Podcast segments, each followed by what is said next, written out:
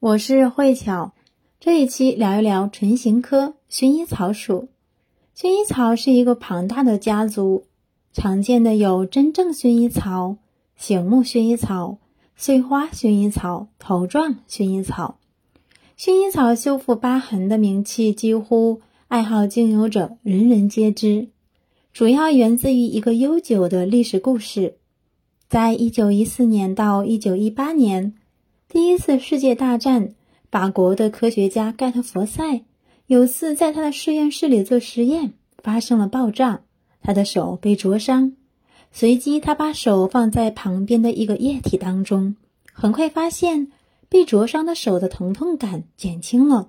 每天，他都会涂抹这个液体。很快，他被灼伤的皮肤得到了修复，而且没有留下任何的疤痕。这个就是著名的薰衣草，从此之后加深了他对于精油研究的兴趣。后来研究发现，精油可以透过皮肤进入到人的血液和淋巴系统，再进入到人的身体的器官，达到一个修复和调理身体的效果。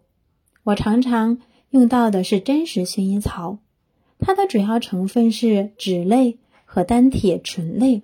可以有效的调节各种神经递质，特别是血清素，对于急性或者是慢性疼痛以及恐惧引起的忧郁有很强的帮助。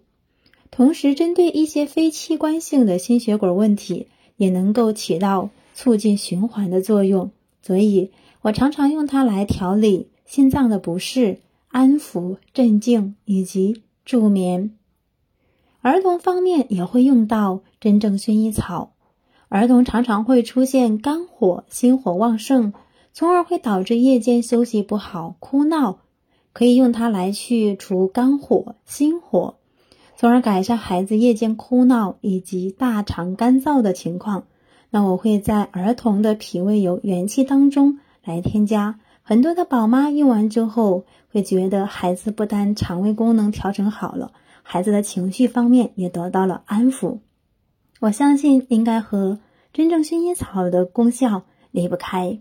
同时呢，也会用到碎花薰衣草，它的主要成分是芳樟醇一点八桉油醇，同时含有百分之十到百分之二十的单铁铜，它是所有的薰衣草中抗菌功效最佳的，不会损伤皮肤和黏膜中的菌群。